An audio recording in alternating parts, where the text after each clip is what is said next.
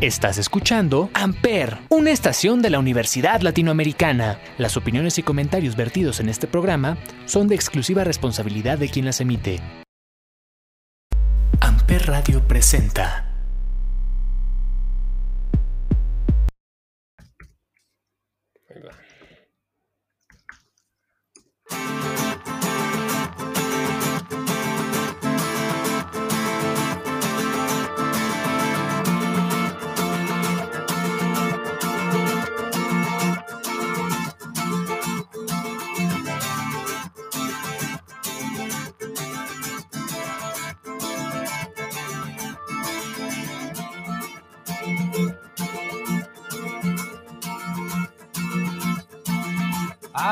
Was born in 67, the year of Sergeant Pepper, and all you experienced.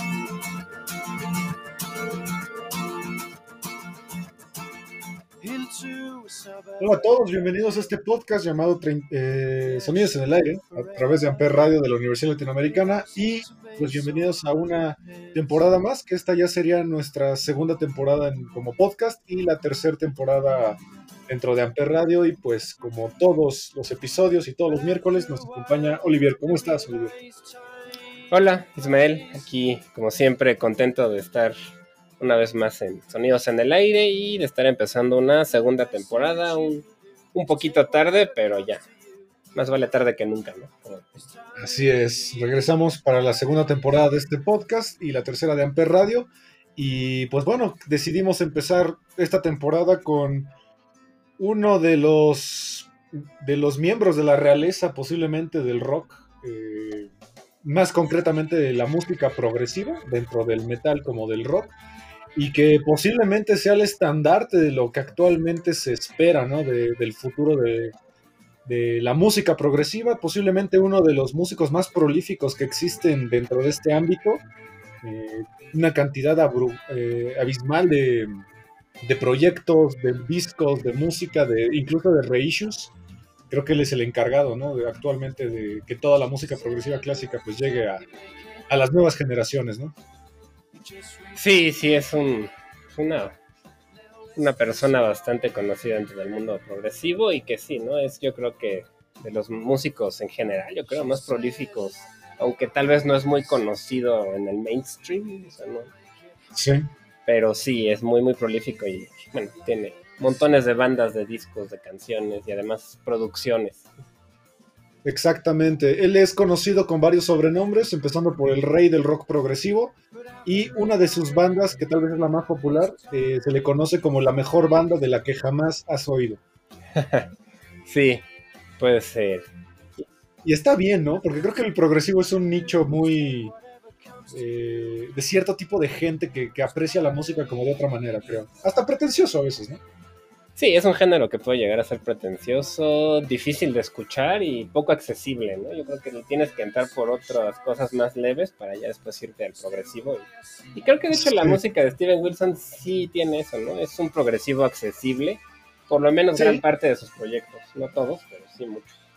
Sí, eh, rara vez se incursiona en el metal, quizá Porcupine Tree y Storm Corrosion han sido sus propuestas un poquito más eh, extremas, pero él normalmente le entra la música un poquito más accesible, incluso mucha gente lo acusa de que se ha vendido al pop, cosa que a mí no me molesta para nada, creo que hasta ser, hasta el pop eh, lo hace bien, este tipo.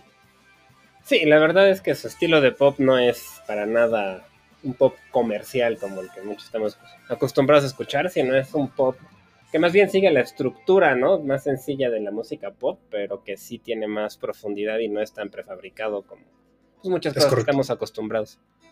Es correcto. Y pues bueno, estamos hablando de Steven John Wilson, mejor conocido como Steven Wilson, eh, inglés, y que pues nos ha regalado bandas impresionantes como Porcupine Tree, que como ya dijimos es de esas bandas que nadie conoce, pero dentro del progresivo es sumamente respetada. Y como solista también tiene una carrera bastante prolífica, además de otras, otros proyectos que más adelante vamos a platicar. Sí, él nació el 3 de noviembre de 1967 en Kingston upon Thames, en, Londres, en Inglaterra. Tiene ahora 54 años Y pues también creció gran parte en Hemel Hempstead, que es Hertfordshire, también en Inglaterra. Y pues él desde muy pequeño, dicen que ya desde los cinco años empezó a interesarse por la música. Y una de sus características es que es autodidacta, aunque él dice que sí, de niño sí estuvo en clases de guitarra, pero que fue algo que su familia, que lo metía un rato, luego dejaban de pagar y lo volvían a meter, y que entonces que a él no le encantó la experiencia, pero bueno, que a partir de eso él solo empezó a enseñarse pues varios instrumentos y a producir y pues tiene un nivel muy grande para alguien que ha sido autodidacta. Así es, él dentro de sus instrumentos domina la voz, la guitarra, el piano, el teclado, el melotrón, el bajo, el dulcémele, la flauta, el banjo, eh, bueno, los amplios, el órgano, la autoarpa y pues también se dedica a programar. Y dos de sus influencias más grandes que él cita de niño es que sus papás todo el tiempo escuchaban el Dark Side of the Moon de Pink Floyd y el Love to Love You Baby de Donna Summer. Y sí se nota, creo que un poquito esa combinación del pop un poquito disco, orientado hacia la música disco, y el progresivo tan emblemático, ¿no? De Pink Floyd. Sí, sí, sí se nota. Yo sobre todo, la verdad no conozco demasiado de Donna Summers, pero de Pink Floyd sí, y sí se nota mucho su influencia en la guitarra, sobre todo tiene un tono muy similar a, a David Gilmour, ¿no? En algunas de sus obras. Y pues sí, este, estos discos, por lo que le hice, los eh, como que en su familia solían regalarse este tipo de cosas en Navidad y cosas así. Que esa Navidad le, regalaron esos dos discos a su mamá y desde entonces como que los empezó a escuchar él y lo dejaron muy, muy marcados. Exacto. Eh, Steven Wilson pues también tiene varias influencias de otros géneros. Eh, cita mucho a Marvin Gaye, que también es un genio, por ejemplo, del soul. cita mucho Tubular Bells, que es eh, uno de los discos más importantes de la música progresiva, que es de Mike Octo. que si no lo ubican, es la música que sale en El Exorcista. De ahí sale ese sampleo. Y pues bueno, Black eh, Porcupine Tree, por ejemplo, sería su banda tal vez más emblemática y como la más conocida, en donde pues se juntó con otros grandes de la música, que sería Richard Barbieri, Colin Edwill, y más, este, más adelante se incorpora Gar Gavin Harrison, que fue el baterista por algunos años, y creo que actualmente es de King Crimson, ¿no? Sí, sí, sí, está en King Crimson ahorita, que, que bueno, de, van a volver a hacer un tour, ¿no? Creo que van a venir a México sí. otra vez King Crimson. Sí, sí, sí. Que es una banda de, rock progresivo pues, famosísima, ¿no? De las más influyentes tal vez. Y pues bueno, vamos a empezar con Porcupine Tree, que posiblemente sea lo más emblemático de Steven Wilson que Porcupine Tree pues empieza más o menos por ahí de los años 80 y que tiene una característica muy importante de Steven Wilson aquí, ya que se le conoce como el dictador benevolente, ya que Steven Wilson como que compone todo, pero en algunas ocasiones deja a los demás que, que compongan algo. Sí, él mismo ha dicho que, que él considera que para ser buen músico tienes que ser egoísta. Él dice sí, lo estaba escuchando en la entrevista con él y eso dice, ¿no? Que, hay que ser egoísta porque realmente, pues, se trata de complacerte a ti mismo como músico y no a los, a los fans. Dice que él ha tenido la suerte de que lo que a él le gusta, le gusta a los fans, pero que realmente él escribe para él. Exactamente. Eh, Porcupine Tree pues tiene ciertas características de varios géneros. La más, las más marcadas son del rock y el metal progresivo. Eh, también tiene muchas características del space rock, que seguramente ahí adoptó mucho de, Pink Floyd. Y bueno, sus primeros discos, quizá los primeros dos o los primeros tres, sí tienen estas influencias más marcadas del space rock y de la música experimental. Y hasta el Signify, que es su cuarto disco, pues tiene ya características un poquito más hacia el metal, ¿no? Sí, él tiene ahí algunas influencias de metal, pero fueron, creo, influencias que le fueron saliendo después, ¿no? Porque él empezó muy progresivo y también escuché por una entrevista con él que dice que a partir de que empezó a escuchar Opeth y produjo un disco de ellos, como que le empezaron a, dar, le empezaron a dar ganas de meter música más pesada, pero antes realmente no eran, no había metido tantas influencias del metal, ¿no? Como, después. Sí, ese, es lo que acabas de mencionar es un punto importante, ya que mucha gente considera que quizá Opeth es lo que es hoy en día gracias a Steven Wilson, porque se volvió su productor. Pues, pues no, porque realmente solo les produjo un disco, el, el Blackwater Park, que es el disco, uno de los discos más famosos y más reverenciados de Opeth. Y sí, o sea, en cuanto a sonido, puede ser, pero realmente no, Opeth ya tenía cuatro discos antes. Entonces, Sí, eh, yo creo que en cuanto a la mejor producción y la amistad que hizo con Michael Ockerfeld, sí, pero en cuanto al sonido de Opeth, la verdad, o sea, a lo no, mejor en el cambio que hicieron a la parte progresiva, porque Opeth fue al revés, ¿no? Se volvió de ser más pesados, se volvieron muy progresivos ahora. Sí, y, y también una característica que creo que Steven Wilson le embarra a, sus proyectos y a sus colaboraciones o a sus reissues es este, esta forma de componer tan deprimente, ¿no? Tiene, tiene como una forma de componer muy melancólica, sus letras son sumamente melancólicas y creo que se nota mucho en el sonido, ¿no? Que, que parece que Steven Wilson lo que necesita es como un abrazo, como que su música es muy triste. Sí, sí puede llegar a ser algo deprimente, pues como Pink Floyd también, ¿no? Tienen un poco de esta... Sí, es música, yo, yo como, como muy sentimental, ¿no? Donde mete mucho Sí. sus propios sentimientos, sus propias eh, historias en, en- la música y lo, lo transmiten los demás, pero no se me hace tampoco música depresiva de que la escuches y te quieras poner a llorar, no, no todo, ¿no? También no- se me hace también música que te puede inspirar, no sé. Sí, sí, sí, sí, tiene por ahí canciones también que hablan mucho sobre condiciones sociales, hablan mucho, por ejemplo, algo que Steven Wilson ha cargado mucho en los últimos años es esta parte de la tecnología, ¿no? De cómo nos, nos ha vuelto idiotas la tecnología. Sí, él critica mucho este, este de la modernidad. También habla mucho sobre adolescentes, ¿no? Es un tema que, que- Sí. que es recurrente en su obra de, de solista y con Porcupine Tree y otros grupos. También retoma, este, pues, algunas historias reales que ha habido en la... Por ejemplo, tiene un disco, ¿no? Que se llama Hand Cannot Erase, que es de... Habla sobre una mujer que, des- que la encontraron muerta después de tres años de estar en su departamento el cadáver y fue una historia que en Inglaterra tuvo mucho, pues, mucho resueno porque pues era una persona tan solitaria que nadie la encontró en tres años, ¿no? O sea, que no tenía nadie que la buscara y que pues pasaron tres años y entonces él hizo un disco sobre esta historia que es como una crítica a eso, ¿no? A, la, a que en la sociedad nos estamos aislando y muchas veces por la tecnología, ¿no? Exactamente. Igual eh, en su disco Light Bulb Sun de Broken Pine del año 2000 habla mucho también de las sectas, de estos grupos como el Heaven's Gate, que si alguien no lo ubica es una secta de los años 90 o 80, no me acuerdo, que creían que, bueno, un señor los convenció a todos de que una nave iba a venir a, a rescatarlos para llevarlos a otro mundo y terminaron en un suicidio masivo. Sí, son los de las... que se pusieron unas mantas moradas, ¿no? Para- Sí, y Adidas, todos tenían ropa Adidas o Nike, no me acuerdo si Adidas o Nike. Y creían que la nave venía en la cola del cometa Halley, ¿no? Que, que llegó a la Tierra hace un tiempo otra vez y ellos creían que atrás del cometa venía una nave que los iba a llevar, pero para llegar ahí tenían que suicidarse, ¿no? muy extraño. Exactamente. Eh, eh, uno de los discos también más emblemáticos de Steven Will, bueno, de Porcupine Tree sería In Absentia del año 2002, porque ahí incorpora muchos elementos de metal progresivo y unas técnicas de grabación poco comunes. Eh, empezando por una canción que se llama Blackest Eyes, que lo que hizo fue hacer el riff de guitarra y lo duplicó 14 veces para generar como ese, se le conoce como wall of sound, que genera como más potencia dentro de la canción y que se generen como capas y capas y capas de punch. ¿no? Sí, de hecho él, él es muy buen productor y él, él cuenta también que de niño su papá que es este, bueno, este ingeniero en electrónica, este, cuando se dio cuenta que él le empezó a interesar todo lo de la grabación, le, construí, le construía mezcladoras y le enseñaba a mezclar sonidos y a, a utilizar de estas este, grabadoras antiguas de multicassette, que podrías en un cassette grabar varios sonidos.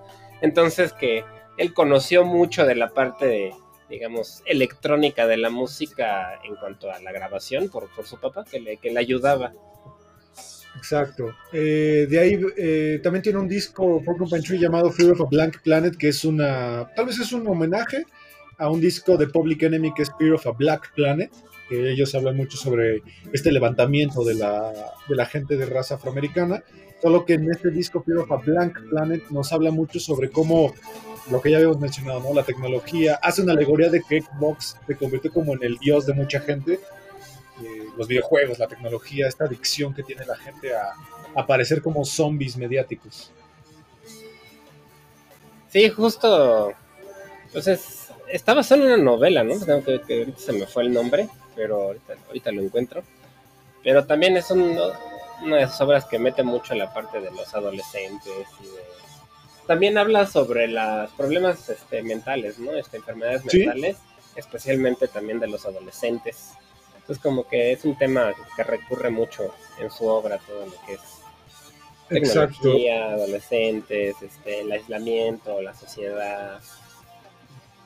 Exacto. Eh, Porcupine Tree pues se retiró en el año 2009 con un último disco de Incident, pero pues para suerte de todos los fans, eh, el año pasado eh, anunciaron que, que, iban a juntarse, solo que el bajista Colin Edwin de toda la vida pues ya no iba a participar. Y pues anunciaron un disco nuevo, Closure Continuation, con una canción nueva. Y pues la verdad a mí me, me satisface bastante porque Porcupine Tree es de esas bandas que a mí me, me metieron al progresivo. Sí, la verdad es una banda. Yo la verdad la, la, encontré por casualidad, porque no sé si alguna vez usaste, pero hace mucho. Todavía existe, pero ya no la uso. Había una aplicación que se llamaba Last FM. No, es, no lo ubico. Era algo así como un Spotify parecido, pero lo que tú hacías es como conectabas un plugin a, al Winamp. No sé si te puedo escuchar Winamp. Sí, sí, sí. O, y el otro que era Media Monkey, que eran este, programas para escuchar MP3 y entonces el, okay. el, la página te iba, este, recibía todo lo que tú tocabas, te, te, iba haciendo una lista y después te recomendaba grupos basado en lo que tú escuchabas. Ok. Y está bien sí, padre, la verdad era una aplicación muy buena, pero como que a partir de Spotify y eso se bajó mucho, todavía existe. De hecho pueden conectar Spotify, YouTube y les va haciendo ahí su lista de lo que escuchan y les va recomendando gente y grupos que escuchan. Qué cool. Que está padre. Y ahí lo conocí. Sí suena mucho a un Spotify precario. Ajá, Muy bien. Sí, y este y ahí lo conocí y, y, y, me sorprendió. La verdad es un grupo que que no sé, como que tiene algo que hace que te vuelvas muy fan, ¿no? No sé. Sí, es muy pegajosa como la cómo explicarlo, como la melancolía que trae se vuelve como muy entrañable, ¿no? Esta parte de, de, que habla mucho de todos estos temas recurrentes de la adolescencia, de las enfermedades. Eh, vamos a escuchar algo de Poco Tree. Eh, ¿Qué te parece si escuchamos tal vez la canción más famosa de, de ellos, que tal vez sería Trains? Una canción muy emblemática. Es del disco In Absentia y pues justamente tiene justo todos estos toques del rock progresivo, del metal progresivo y también pues las letras un poco melancólicas de Steven Wilson eh, acompañadas de una instrumentación asombrosa. Esto es Trains del disco In Absentia del 2002 de Porcupine Tree.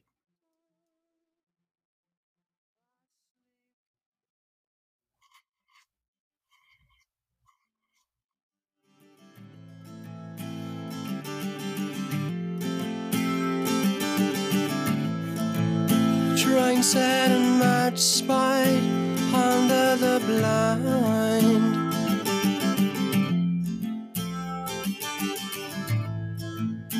Shiny and contoured, the railway winds. And I've heard the sound from my cousin's bed, the hiss of the train at the railway head.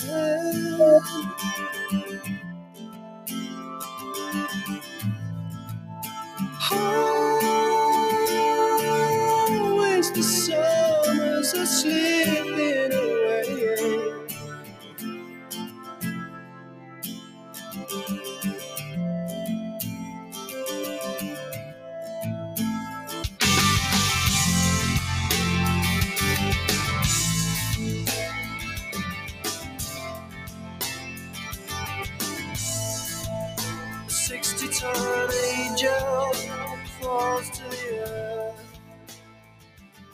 Bien, esto fue Trends del disco In Absentia de Steven Will, de Porcupine Tree, perdón, del año 2002 y que evidentemente presenta justamente todas estas partes melancólicas con una gran instrumentación en donde de repente todos los instrumentos te golpean en un momento sin que te lo esperes y la canción empieza a crecer Sí, ahora que mencionabas eso de que es música triste, yo creo que tal vez su voz tiene que ver mucho, ¿no? Tiene él tiene una voz bastante melancólica, aguda, que por momentos hasta parece que está llorando, ¿no? Tal vez por eso su, música pareciera muy melancólica siempre.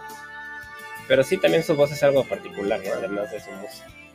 Exactamente. Sí, tiene una voz muy peculiar. Eh, no se puede decir, evidentemente, que Steven Wilson es el cantante más importante del progresivo ni de la música, porque no lo es.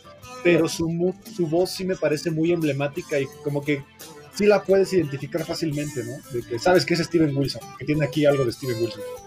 Sí, sí, la verdad sí tiene una voz muy, característica que, es parte de, sus bandas, aunque no en todas sus bandas cantan, ¿no? Tiene ahí por ahí otra como Blackfield, en la que él, él no canta, sino solamente es como el, ni siquiera compone, ¿no? Bueno, es como el productor, digamos, el instrumentista, y le deja la, la composición a, otra persona. Así es. Eh, como solista, Steven Wilson ya tiene, pues en su haber, seis discos, eh, que serían Insurgentes, Grace for Drowning, The Raven That Refused to Sing, Hand Cannot Erase, To The Bone y The Future Bites, que es su último lanzamiento. Y algo que, se, que, que yo he escuchado varias veces que se le critica mucho a Steven Wilson es que no hay mucha diferencia entre Porcupine Tree y sus discos solistas. Como que parece una continuación, aunque a mí me parece que su música en solitario se orienta un poquito más al pop y se aleja un poquito del progresivo.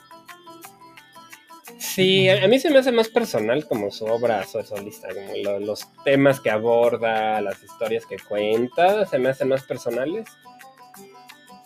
Y musicalmente se me hace un poco menos virtuoso, no sé, porque sí, Porcupine Tree no solo es, sino todos son músicos virtuosos, todos. Sí. Entonces siento que tiene un nivel de complejidad un poco más alto que sus discos de solista. Pero también, o sea, siento que, le mete a veces también un poco pasajes más pesados a sus discos solistas que Porcupine Tree. O sea, siento que sí hay una separación. Aunque la verdad yo prefiero Porcupine Tree que el material del de solista. Ok. Eh, además del, disco que tú ya mencionaste de la historia de la chica, Hank Cannot Race, el primer disco de Steven Wilson tiene algo curioso, ya que se llama Insurgente. Él lo puso gracias a que en la calle Insurgentes, aquí en México, eh, él grabó varias de sus canciones, ahí tiene un pequeño estudio en la avenida Insurgentes. Eh, tiene también muchas cosas de México, ya que una de las canciones se llama Veneno para la Asada, es justamente una película, de Carlos Taboada, que si no la han visto, véanla, es, es vieja pero es buena. Y eh, tiene una canción que también se llama Harmony Corrine, que es uno de los directores de culto tal vez más importantes de la historia. Sí, de hecho, ese disco él, de, él eligió a México para presentarlo. Yo no que aquí vino cuando se estrenó su primer disco de solista y, y, el arte está muy padre porque tiene muchas fotos tomadas en México. Sí, sí, sí. Y tiene la que, a mí me gusta mucho un... Él trabaja con un artista plástico danés, no, sí es danés, sí, que se llama Las Hoyle. Pues noruego. no, no sé si es danés o noruego, pero se llama Las Hoyle y a mí me encanta, es un fotógrafo excelente, videógrafo, artista. Y entonces me gusta mucho el arte porque es, Last Hoyle con la inspiración de Steven Wilson.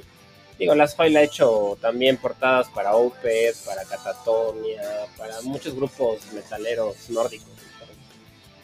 Exacto, y además ellos tienen un documental que también se llama Insurgentes, que es, eh, digo, lo pueden encontrar en YouTube, no, no dura más de una hora, en el cual Steven Wilson eh, vemos escenas en donde está grabando el disco y al mismo tiempo escenas en el bosque de Chapultepec, por ejemplo, o en, ¿cómo se llama esto? En Valle, Valle de Bravo, Valle de Bravo. en donde tiene justamente escenas de cómo él, pues, eh, ha sido muy influenciado, ¿no? Por México. Eh, tiene varios discos, además de este, el Grace for Drowning, el Raven That Refused to Sing, que justamente nos habla de historias sobre la melancolía. A mí se me hace un disco precioso.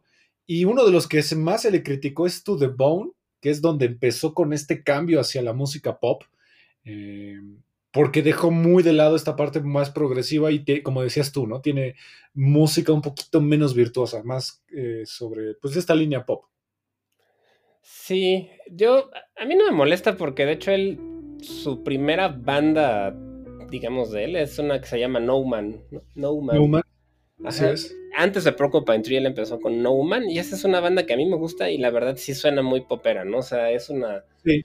Pero no es un pop, no sé, onda vaselina o Taylor Swift, sino es como un pop más Eurorhythmics o más, no sé, New Order, o sea, para mí algo que es un poco más de mayor calidad de lo que es el pop comercial. Sí, eh, No Man recae mucho en un género llamado trip hop que, que viene mucho de los noventas de bandas como Massive Attack, como Portishead, como Tricky, incluso como los mismos gorilas, incluso en sus inicios, y que de hecho el nombre a mí me encanta porque No Man viene de una un pequeño juego de palabras que dice que No man is an island except for the isle of the man. Ajá, exacto. Ningún hombre es una isla por la isla del hombre. Sí, y de ahí lo redujeron, ¿no? Y ya se quedó. Aunque el primer disco sí se llamaba así, ¿no? O sea, su primer, la, la banda al principio sí se llamaba así, de No Man is an Island. Todo completo. Sí, exactamente. Y pues bueno, no es un proyecto solista tampoco, es una banda que pues viene eh, acompañada de uno de sus mejores amigos que es Tim Bowness y que justamente pues hasta la misma productora de Steven Wilson le pusieron ese nombre que es Snowman Records. Sí, de, hecho yo tengo que confesar que cuando empecé a escuchar a Steven Wilson ya, ya preocupa entre ellos, sentía cierta culpa porque me sentía muy popero, decía yo que estoy ¿por qué me gusta esto si se escucha muy fresa para lo que yo escuchaba en esos tiempos? ¿no? Ya ahorita ya es otra cosa. Pero en esa época yo era así, no, si no es death metal no sirve. Y, cuando empecé a escuchar Steven Wilson dije, ay caray, como... O sea, me llamó mucho la atención que algo que suena a veces tan me, me gustara tanto, ¿no? Y, creo que le pasa a muchos, porque muchos metaleros les gusta Porcupine Tree o Steven Wilson. Sí, es una persona muy respetada en este nicho de, de la música progresiva eh, pero como dices tú, tiene, tiene diferentes bandas que pueden hasta hacer que la gente como tú se sienta pecado, pecadora, ¿no? De traidora, tal vez al metal. Sí, un poco extraño. Eh, de hecho, eh, No Man tiene música también muy, muy alienada hacia la parte de, de la melancolía de Steven Wilson. por ejemplo, una canción que a lo mejor podríamos escuchar ahorita que se llama All Sweet Thing. tiene unos pasajes sumamente melancólicos que, la verdad creo que si le pones atención, pues sí te vuelve pues bastante consciente, ¿no? De algunas cosas, creo yo. Vamos a escucharla. Se llama All Sweet Things de la banda No Man, que es uno de los proyectos de Steven Wilson, que es del disco Schoolyard Ghosts. Y a mí me, me, da mucho la impresión que Placebo también es una banda que se ha visto muy influida por No Man. Tiene ese estilo como muy showgaze, muy trip hop, muy jazz en algunas ocasiones. Sí, no lo había pensado, porque lo mencionas. Sí puede ser que, de hecho, Placebo es una de esas bandas que también me pasaba lo mismo, ¿no? sientes culpable? Un poco, porque suena muy pop, pero me gusta, ¿no? Y sí, tiene un poco, de hecho, esa, esa vibra más. Exacto. Popera, pero rockera a la vez. Exacto. Vamos a escuchar All Sweet Things de No Man, del disco Schoolyard Ghost, uno de los proyectos de Steven Wilson. Vamos.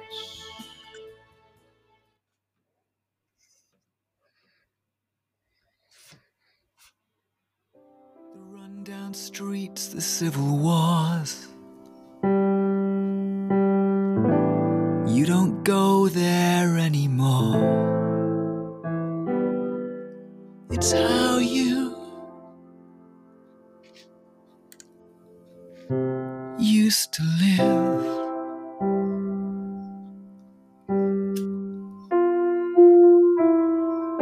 The trampled hopes, the made up laws. Itchy feet, the pub quiz bores. It's so hard to forgive.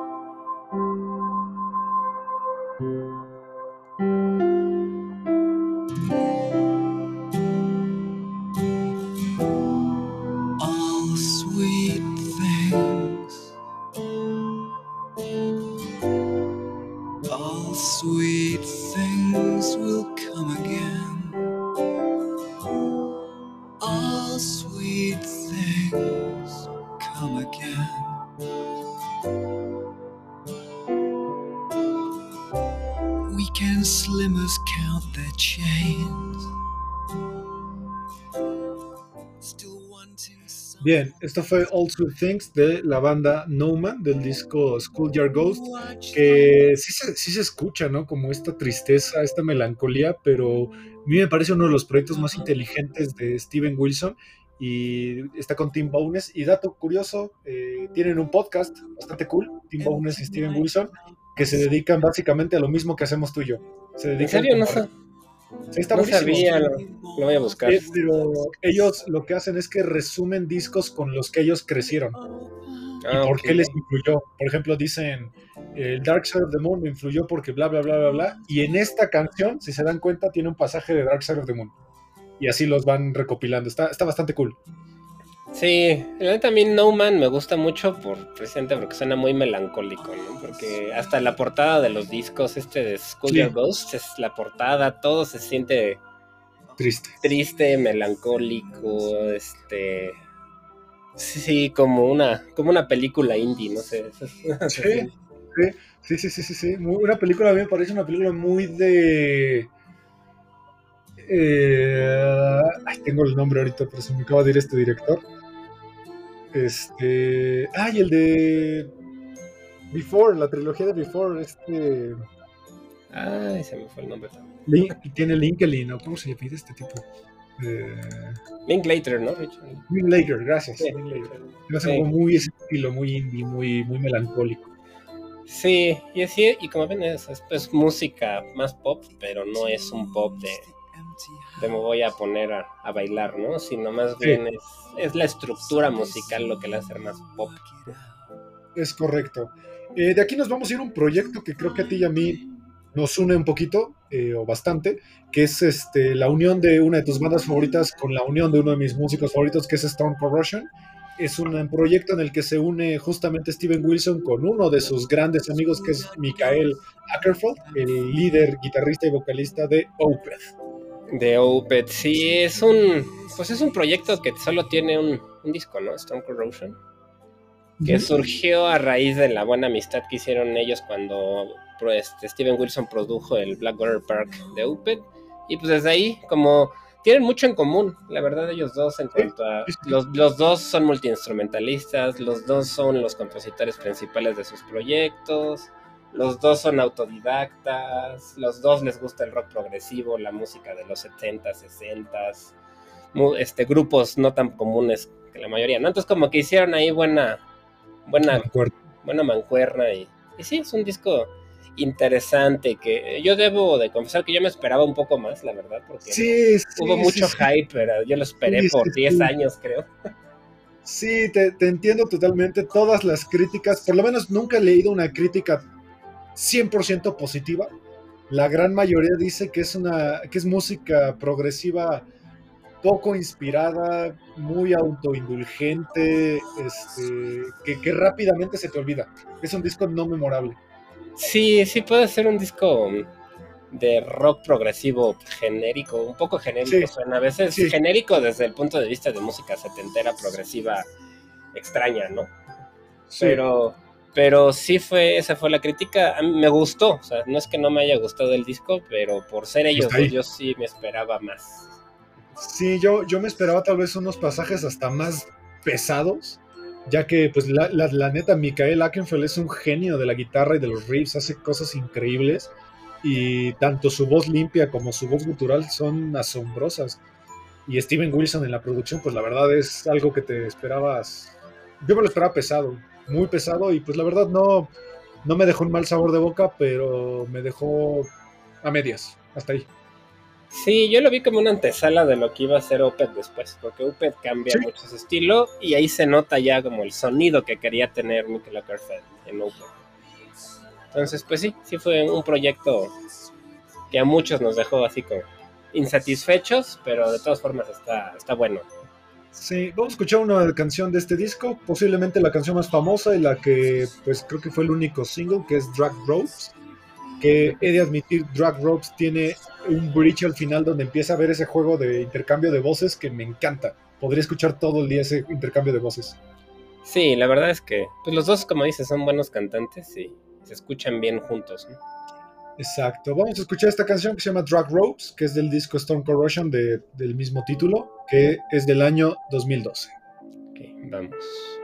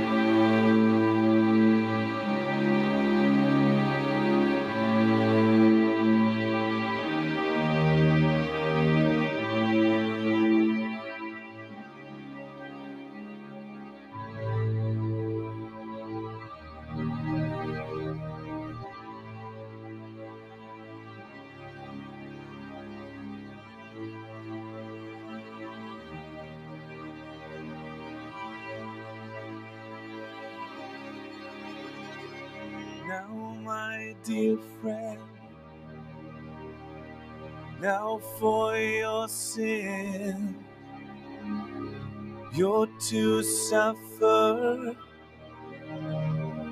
Here it begins.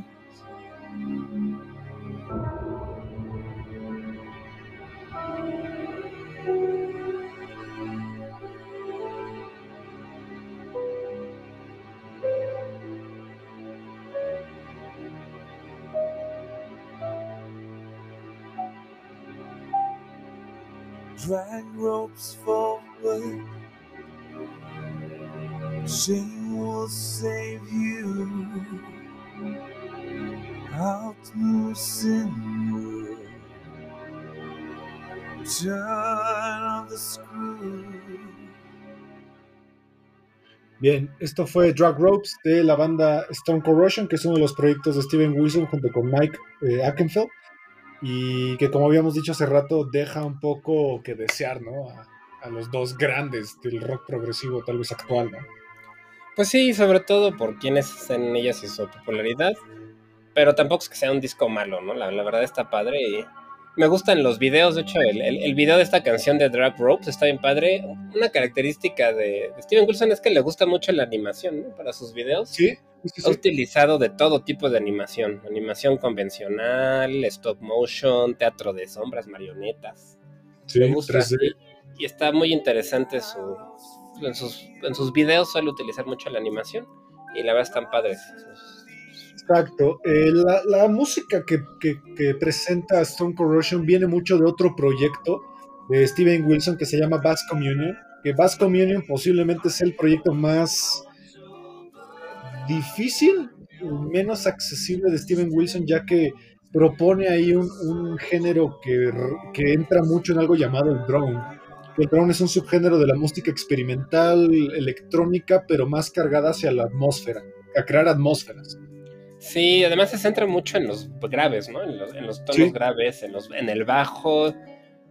Tal vez el grupo más conocido sea Son O, algo así se llama. ¿no? Sí, sí, sí, sí, sí. Que de hecho dicen que ellos tienen discos con notas tan agudas que inclusive te hacen sentir mal, ¿no? Que te pueden causar ganas de vomitar o cosas así, porque son de verdad tonos más graves de lo que inclusive estamos acostumbrados, ni siquiera acostumbrados, de los que podemos escuchar.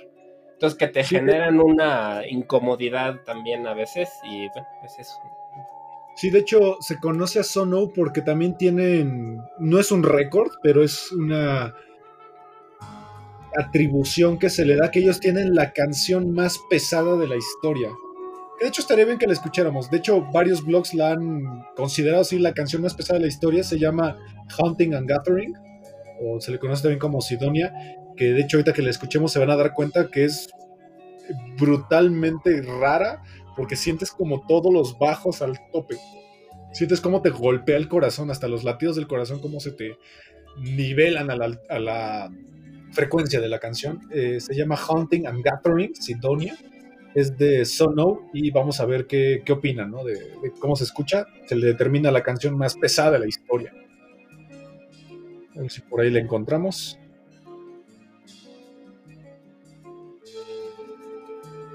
Eso no es Sí. una canción que luego podremos hablar de ella.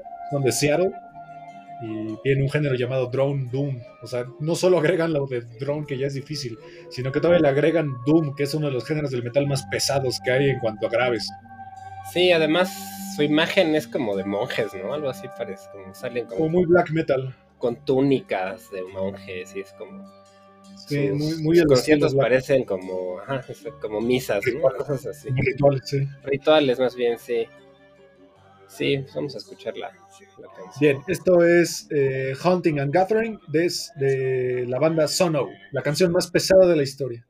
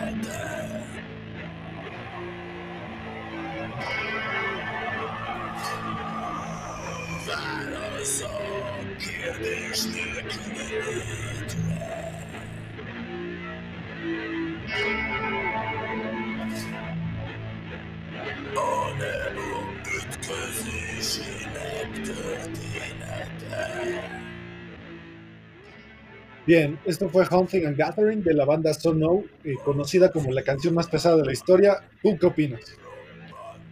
Pues, A mí sí me gusta, la verdad, el, el estilo tan grave, ¿no? O sea, es parte de lo que es el doom metal, ¿no? Tonos demasiado graves, las guitarras y bajos afinados, todo súper grave. Pero o sea, creo que es música que es para escuchar un ratito y luego ya, porque sí puede llegar a ser pesada, cansada de escuchar. Sí. Tal vez la dinámica, ¿no? Como que es tan lenta que llega un momento donde como que necesitas que pase algo más. Sí, y yo siento que hasta los oídos se cansan un poco, como que, no sé, como, a lo mejor por los que no estamos acostumbrados a escuchar tonos tan graves, ¿no? Pero, pues es la idea de esa música y un bastante popular ese grupo solo. ¿no? Exacto. Y bueno, como mencionábamos, pues Steven Wilson tiene muchas influencias de aquí y crea el proyecto Bass Communion, que más que nada está metido en, la, en el género del drone, del ambient, del experimental, aunque tiene varias texturas por ahí que, que también son interesantes porque él hace muchas grabaciones de campo, es decir, eh, busca sonidos que sean de la naturaleza o de la ciudad o que, que- que estén normalmente ahí sin que sean como preconcebidos, ¿no? Eh, y tiene muchas eh, colaboraciones. Por ahí está Robert Fripp, que es el guitarrista y fundador de King Crimson, y varias este, pues, colaboraciones más. Y como decíamos hace rato, Bass Communion posiblemente es el proyecto menos accesible de Steven Wilson. Es como su campo de, de cultivo, creo yo. Sí, como de, de experimentación. Sí, Tiene pocos discos, ¿no? Nomás tiene tres, cuatro, ¿no? O sea, no tiene 2, 4, 6, 8, 10, 12. Tiene 12, aunque según yo tiene más, porque en Spotify aparecen más a veces, como que los va moviendo. Sí, porque bueno, yo he visto, la mayoría son sencillos, ¿no? Pero sí tiene, sí tiene bastante. Sí, sí, sí. eh, normalmente estos de toda la discografía, digo yo, yo que como saben me dedico a, comprar discos y coleccionarlos. Bass Communion es la única banda de Steven Wilson que nunca he podido encontrar un disco de ellos, bueno, de él, eh, a un precio accesible. El único que he encontrado por ahí en Amazon cuesta como 3 mil pesos. Y es un CD, o sea, ni siquiera trae nada, solo es un CD. Sí, es que es un proyecto raro y que no. O sea, no componen mucho, ¿no? Es muy espaciado. Exactamente. Y, y, además Steven Wilson, de todas formas, sus proyectos se caracteriza por sacar ediciones carísimas de todos, ¿no? Sí, sí, sí, sí, como que le gusta mucho esta parte de los empaques eh, dentro Ajá. de la, las, los formatos físicos. Eh, cosa que está padre, o sea, a mí, a mí, me gusta mucho coleccionar estas partes, pero los precios sí pueden, pueden llegar a perjudicar un poco el coleccionismo. Sí, es que la, la verdad, sí, si quieres una edición especial, son arriba de los mil pesos. Sí. y más, ¿no? Entonces sí son discos caros, pero valen la pena en cuanto al arte y todo, porque están muy bien pensados. Sí, bastante, bastante bien pensados. Y de aquí nos vamos a uno de los proyectos más chidos de Steven Wilson, que a mí, a mí me parecen bastante cool. Es una banda que, que también es un poquito complicado encontrar eh, pues, cosas físicas, pero creo que una vez que le agarras la onda a este proyecto, creo que es genial. Se llama Incredible Expanding Mindfuck que incursiona un poquito en el género del crowd rock, que el crowd rock es un género raro porque incorpora mucha música de, del rock tradicional con, con, las bases de una de las mejores bandas de la historia de la música electrónica y posiblemente los pioneros de la música electrónica eh, comercial, que sería Kraftwerk. Sí, es una música muy, muy extraña, tirándola a lo experimental, ¿no? Bueno, sí, sí, sí, sí. Una electrónica muy, pues muy fuera de lo común, ¿no? No es como música, digamos, electrónica de la que estamos acostumbrados a escuchar ahorita, sino más experimental. Muy, muy experimental, que tiene pasajes muy de jazz a veces, tiene pasajes muy de art rock, tiene pasajes también hasta muy progresivos, pero muy del estilo hasta de Frank Zappa, que, son, que es música que parece imposible de interpretar, pero que bueno, al final Steven Wilson lo logra. Vamos a escuchar algo de eh, Incredible Expanding Mindfuck. Hay una canción que es muy buena que se llama Deaf Man, eh, hombre sordo o sordo, nada más. Eh, algo, una característica importante de Incredible Expanding Mindfuck es que la mayoría de sus canciones rebasan los seis minutos. Pero creo yo que es una explosión de sonidos bastante interesante que, que no te deja como sin una crítica, una opinión basta, creo yo que en general sus proyectos, salvo No Man y Blackfield, ¿no? Los, son de canciones largas. Sí, sí, sí, sí. Oh, Realmente. Bien, esto es eh, Deathman, The Incredible Expanding Mindfuck, uno de los tantos proyectos de Steven Wilson.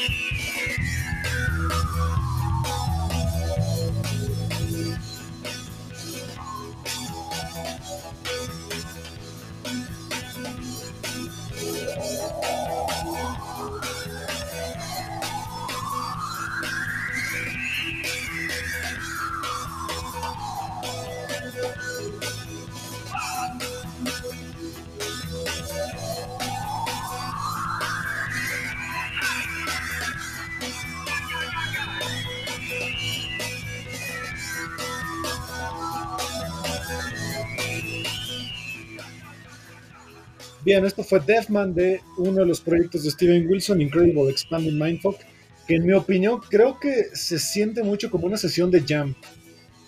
Sí, Muy se siente mucho como, sí, como una improvisación, ¿no? Y... Uh -huh. También es bastante progresivo, ¿no? También tiene ahí elementos muy, muy progresivos. No es tan grave como el sono, ¿no? Pero, Exacto. pero se alcanza a entender ahí el, Sí, se siente también muy llevado como a esta parte del rock espacial. eh, llevado como a estos sonidos muy experimentales que por eso decimos que Bass Communion es como su granja de experimentación y todos los demás proyectos se ven alimentados de Bass Communion. Incredible, Incredible Expanding Mindfuck pues se vuelve al final de cuentas el proyecto más libre quizá porque yo creo que se siente como esta parte de, de incorporar los elementos de todos los proyectos aquí. Sí, sí se ve como su proyecto más libre, menos, tal vez menos pensado, menos controlado. Tal vez, sí, sí, sí. Menos estricto con, con la composición. Pero sí, la, la verdad es que pues es, suena similar a, al Voyage 27, algo así de Porcupine Tree, ¿no? Sí, sí, sí, sí. Más o menos de ese estilo. Yo siento que se escucha mucho como, como a Pink Floyd cuando estaba Sid Barrett. Como estas sí. continuas, space rock, eh, tal vez mucho como a Sourceful of, Secrets, donde tenemos esta psicodelia llevada con la experimentación de la música rock. Sí, sí, justamente, ¿no? Ya metiéndole elementos de electrónica también. Pero una electrónica todavía digamos, protoelectrónico, ¿no? Protoelectrónico, esa es la palabra, es protoelectrónico, muy bien. Eh, y por último tenemos un proyecto que posiblemente sea el más pop, el más, el más accesible, en donde Steven Wilson tiene un papel hasta secundario, él no es la persona principal, que sería Blackfield, que Blackfield viene de una historia interesante ya que eh, Abid Geffen, que, que, es el otro miembro de, de Blackfield, es un músico bastante reconocido en Israel, él es de Tel Aviv, y que se volvió muy fan de Steven Wilson y lo invitó un día a tocar a Israel. De ahí empieza su amistad y deciden crear un proyecto llamado Blackfield, que pues se volvió sin duda el proyecto, el segundo proyecto de Steven Wilson junto con Black, eh, Tree más reconocido y más famoso, más popero quizá, ¿no?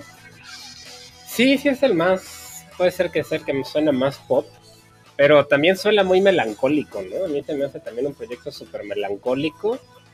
Y yo lo relaciono mucho, no sé, con las, como con la ciudad, no sé por qué me da, como ciudades abandonadas. Inclusive las portadas de sus discos, algunos son así como este, estructuras abandonadas o letreros, como una ciudad en decadencia, así se me suena, ¿no? Pero sí es más popular son canciones más cortas, este, más pegajosas, ¿no? Son canciones tristes pero pegajosas. Exacto, y algo, algo curioso es que pues eh, eh, Aviv Geffen tiene muchas canciones que están pues justamente en hebreo y que Steven Wilson se ha dedicado a traducir, entonces a mí me parece algo muy, un experimento muy cool porque pues, seguramente en hebreo los sentimientos puedan cambiar por la interpretación, pero Steven Wilson siempre los aterriza a esta parte occidental, ¿no? Sí, es un proyecto muy, muy internacional, ¿no? Sí, sí, sí. Que de hecho no lo hemos mencionado, pero hablando de eso internacional, también Steven Wilson ha producido discos para Orphanland, que es un grupo también de Israel, que ellos son, pues, son más metaleros que otra cosa, pero también mezclan influencia de la música árabe con la música judía, con otras, con otras partes del mundo, que está muy interesante, y, y también él ha producido discos para ellos. Exactamente. Y algo curioso también es que muchas de las maquetas que Steven Wilson tuvo para solista y tuvo para Porcupine Tree las recupera con Blackfield. Las, las mantiene como muy, muy al tanto. Como que siento que Steven Wilson no desperdicia música, que siempre la mantiene como muy presente en la mayoría de sus proyectos, ¿no? Sí, recicla, digamos que guarda todo y lo, lo recicla cuando puede. inclusive como que crea proyectos basados en cosas que había compuesto antes. Blackfield, la verdad, está. Eh, a mí creo que es el segundo proyecto del que más me gusta, no sé. Tal vez Porcupine Tree, pero Blackfield puede ser. Sí, es que Blackfield tiene como un encanto muy. A mí me suena, ¿sabes qué? Me suena muy similar a Anatema. De hecho, también ha producido discos para Anatema, Stephen Wilson. Sí, sí, sí, Son igual los de, de Inglaterra los dos. Y, y, de hecho, sí, tienen sonidos muy parecidos a Anatema ahora que lo mencionas que es otra de esas bandas que también son progresivo más pop. que empezaron siendo casi black metal o death y terminaron en un proyecto proyectos bastante más este estético, más, más melancólico, más popero. Que es muy bueno y ya no existen por mala suerte. Sí, se, se retiraron los hermanos Cavanagh. Eh, vamos a escuchar algo de Blackfield. Eh, ¿Te parece Blackfield? De Blackfield, del disco Blackfield. Sí, es de las más conocidas. Exacto, esto es muy, muy de Black Sabbath, que tienen la canción Black Sabbath del disco Black Sabbath compuesta por Black Sabbath. Esto es algo parecido porque esta es Blackfield del disco Blackfield compuesta por Blackfield. Justamente. La canción más famosa posiblemente y una de las canciones más tristes que existen de su discografía. Esto es Blackfield.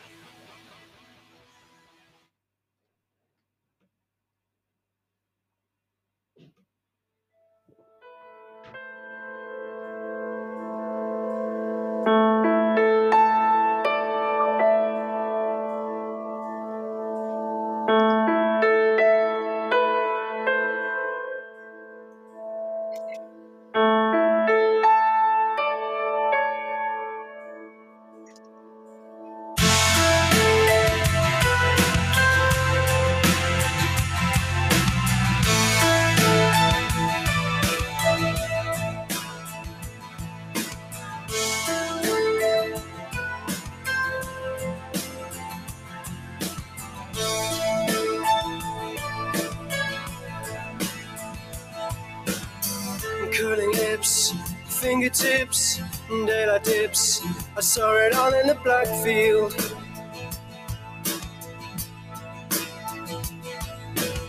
And splinter cracks, summer tracks, paperbacks. We found them all in the black field.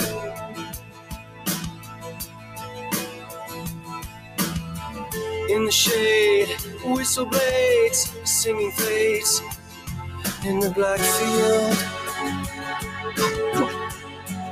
She wants to stay talk all day. So I remark when it gets dark. Bien, esto fue Blackfield del disco Blackfield, de la banda Blackfield, uno de los proyectos de Steven Wilson, que como mencionabas tú antes, eh, Blackfield es una banda en la que Steven Wilson no siempre canta. Eh, en algunos discos, por ejemplo, de 10 canciones él canta en 3, o a veces hasta menos. Eh, esta es una de las excepciones, pero normalmente la banda la lleva más eh, a Viv Geffen. Sí, que yo tengo que confesar que a mí no me gusta el de Soli- Avid Geffen. No he tratado de escuchar su proyecto y no, no me gusta. Me gusta Ay, mucho sí. más. Me gusta mucho más Blackfield, no sé por qué. Me, me gusta bastante a mí a Viv Geffen, pero sí, no, no es Steven Wilson. O sea, esto es. A Viv Geffen creo que se va más por el pop más convencional. Ajá, tal vez por eso. Pero sí, mí en general el proyecto me gusta, pero todos los primeros dos discos me, me gustan mucho. Sí. Es que a Viv Geffen también creo que una de las cosas que pueda hacerte un poquito complicada es el hebreo. Canta mucho en hebreo. Sí, sí, canta mucho en hebreo, claro, y es una voz distinta. Sí, ahí te lo complica un poco, pero a final de cuentas, eh, Steven Wilson, además de todos sus proyectos, algo que tenemos que mencionar mucho son todos los reissues que ha hecho. Él se ha dedicado mucho a, remasterizar y hacer reissues de discos emblemáticos de la música progresiva, como puede ser Jazz, como puede ser Pink Floyd, como puede ser King Crimson, como puede ser Gentle Giant, Tears for Fear, Simple Mind, eh, Jethro Emerson Lake and Palmer, Camel. Sí, ha hecho muchas reediciones para muchos discos. Inclusive para Opeth ha hecho también reediciones, Elton John, Marillion. Entonces sí, la verdad es que él pues, lo ha hecho muy bien en todos los aspectos de la música, ¿no? De hecho, ya está por salir un libro de él que ya está en, en preventa, este que se llama este cómo cómo, su- cómo ser exitoso en la música sin, sin ser parte del mainstream.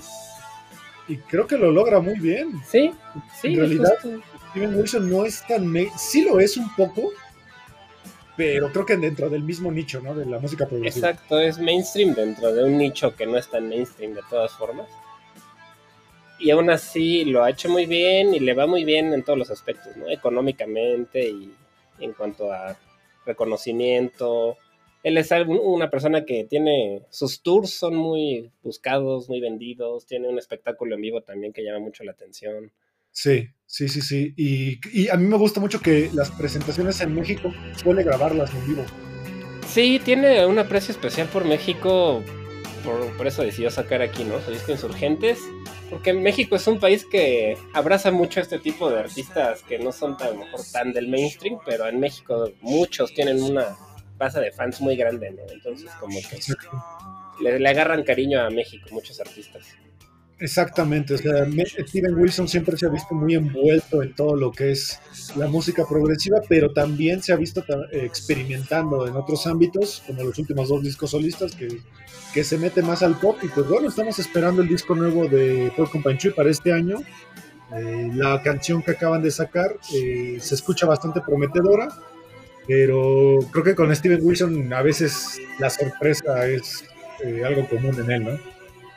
Sí, a ver, ojalá que esté bueno porque sí es muy, muy esperado, la verdad, por, por mucha gente otro disco de Porcupine Tree.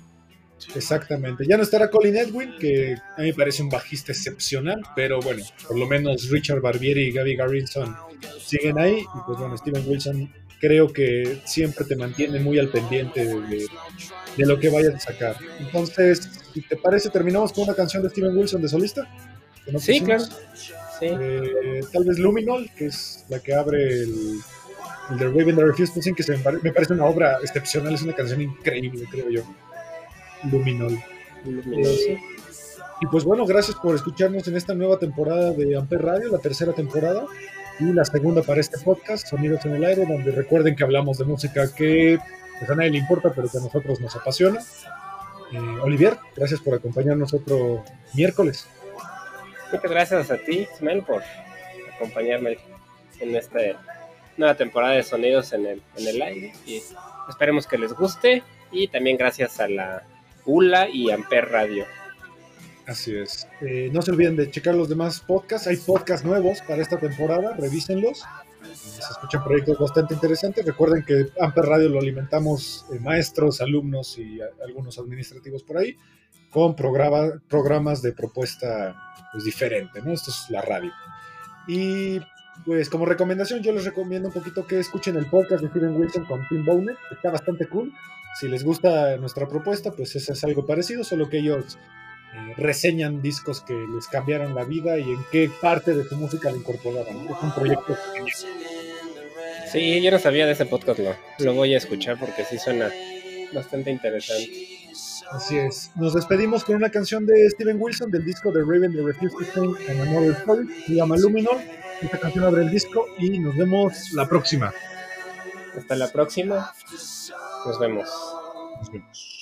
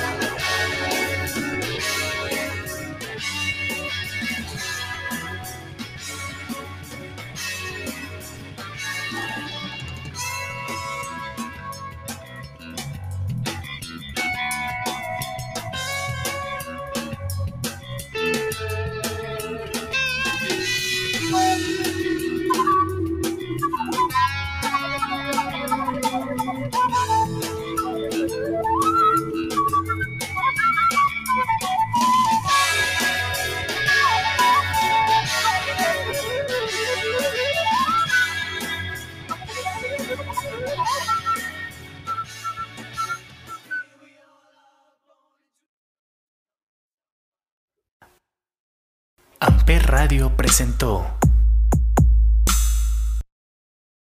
Amper, donde tú haces la radio.